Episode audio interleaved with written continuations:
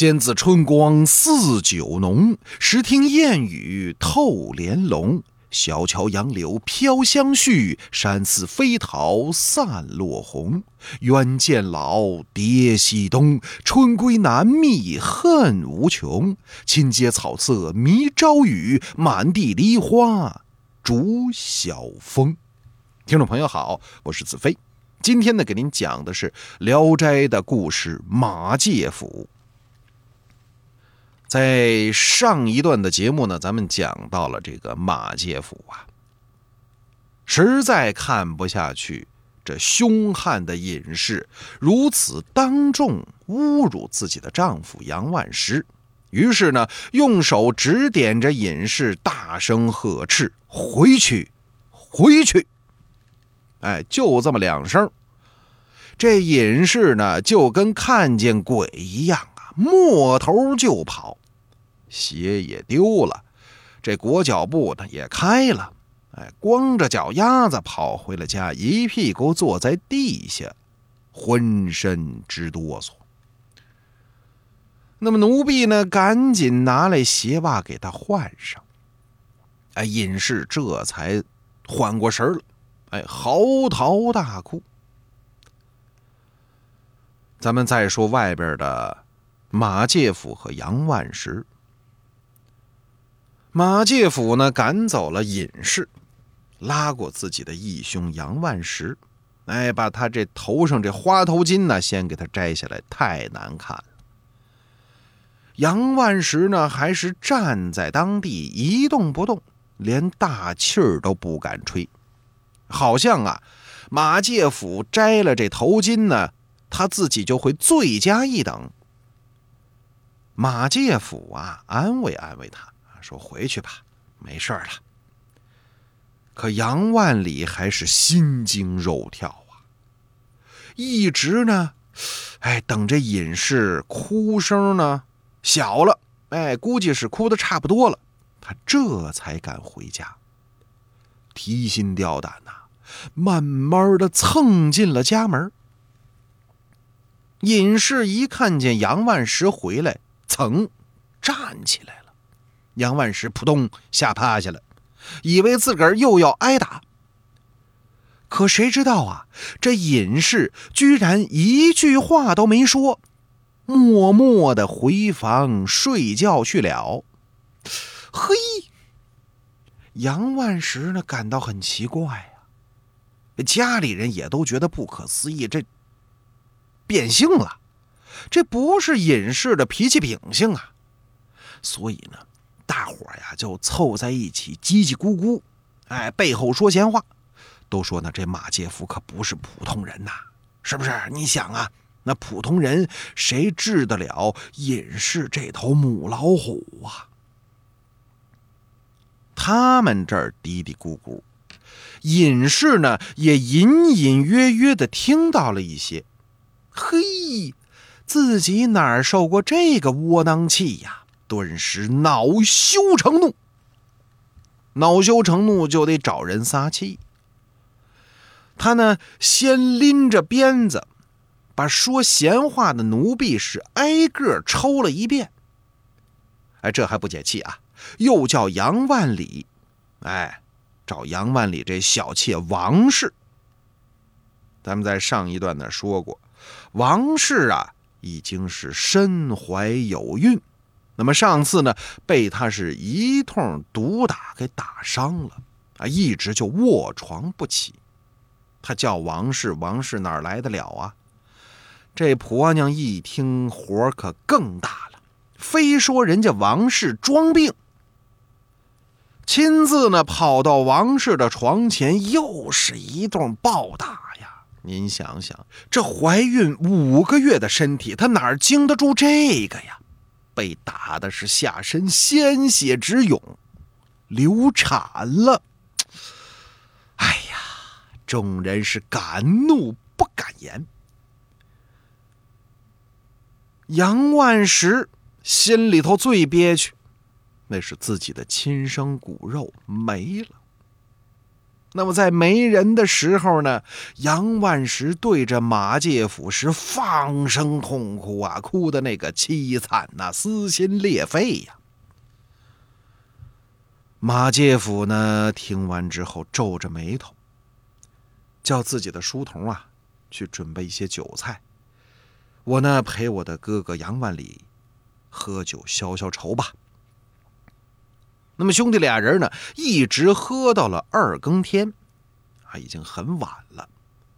杨万里呢，害怕尹氏发火，想回去，可马介甫就是拉着他不放，非说什么时辰不到。咱们再说尹氏啊，一个人呢，在卧室里头啊，正运气呢。那么看自己的丈夫怎么这么晚还不回来？莫非又跑去找？这小妾王氏了，派丫鬟一打听不在呀，哎，找不着，正在大发脾气，那又是叫又是跳，还摔东西，跟神经病一样。这丫鬟奴婢呀，早就躲得远远的，谁都不愿意触这个眉头。那么尹氏一个人呢，正在闹得不可开交的时候，忽然听到。咯吱咣当，怎么回事？隐士扭头一看，只见自己这房门被撬开了，他吓了一跳啊！刚想叫奴婢去看，却见屋门已经大开，从外边走进来一个巨人。为什么叫巨人呢？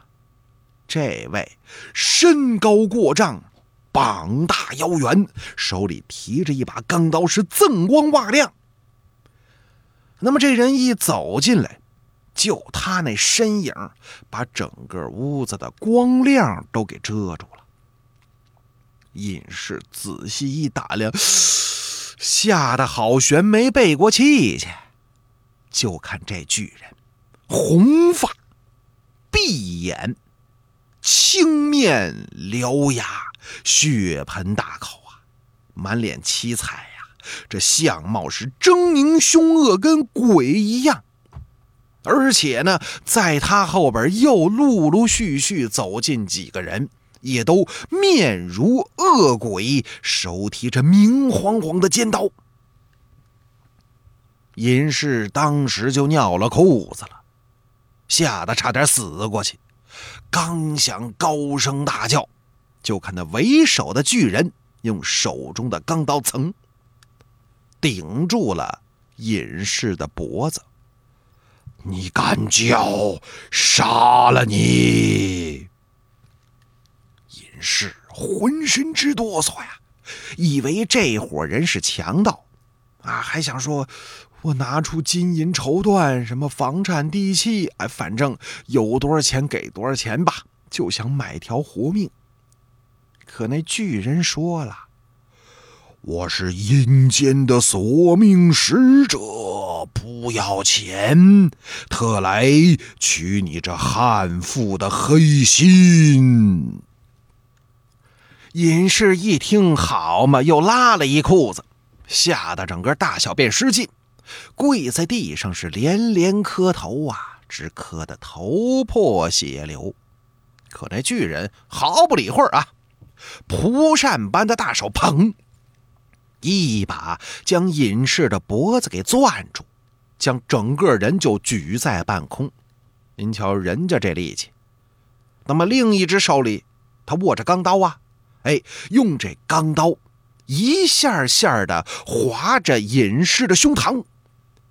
虐待公爹，不尽孝道，你说该不该杀？噌一刀，隐士嗷一声惨叫，欺辱丈夫，不尽孝道，你说该不该杀？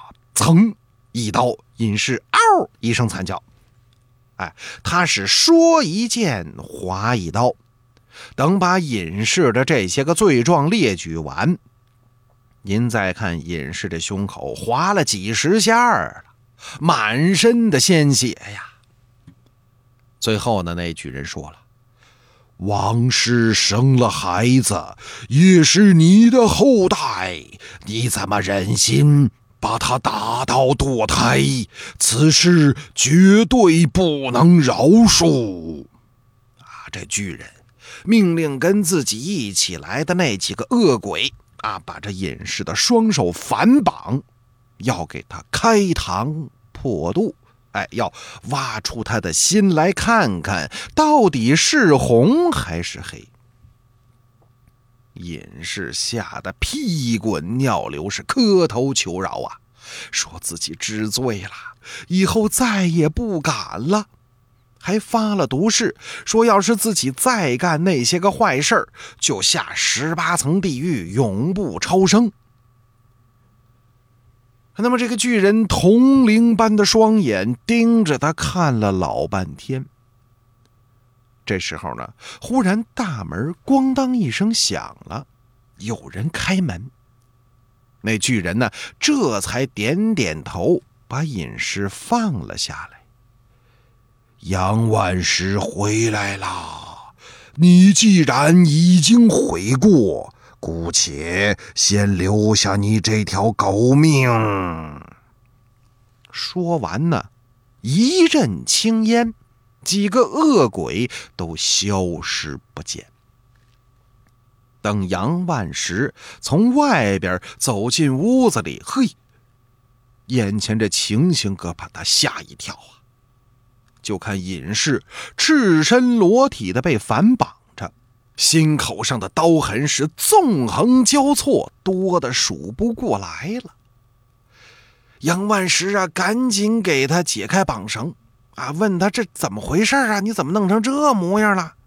隐士呢，抱着杨万石这一通嚎丧啊，啊，总算呢把事情的经过说了一遍。杨万石异常惊骇呀，越想这事越蹊跷。今天这都很不正常啊！您想，马介甫忽然拉着自己喝酒，而且死活不放自己回来，那么呢，隐士这边就遇见了恶鬼，莫非这事儿是马介甫干的不成？第二天呢，杨万石呢早早的就找到了马介甫。还把昨晚呢隐士遇到恶鬼的事情说了一遍，偷眼观察着马介甫的反应。马介甫呢也是流露出一副惊骇的样子啊！哇塞，闹鬼了，好可怕，好可怕！不过这也是他的报应嘛。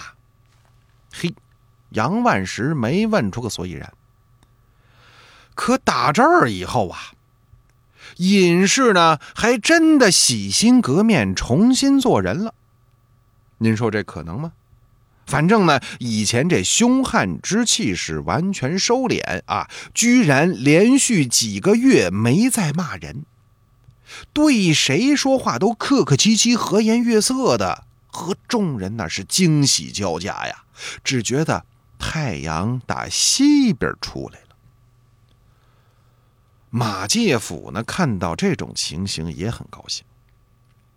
有一次啊，和杨万石喝酒，那么俩人呢都有点喝高了，哎，喝高了呢就容易说话。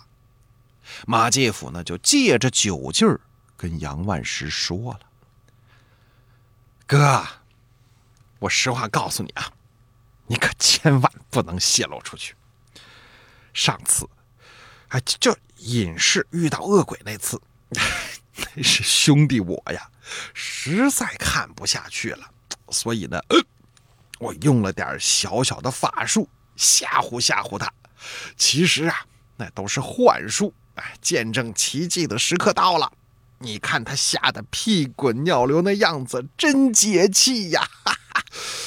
哎呀，本来呢，我早就该回家了，就是因为他给耽误了。那现在呢？既然已经改邪归正了，啊，是吧？呃，你们也和好如初，哎，那我就先走了。哎，咱们兄弟呢，还有再见之日呢。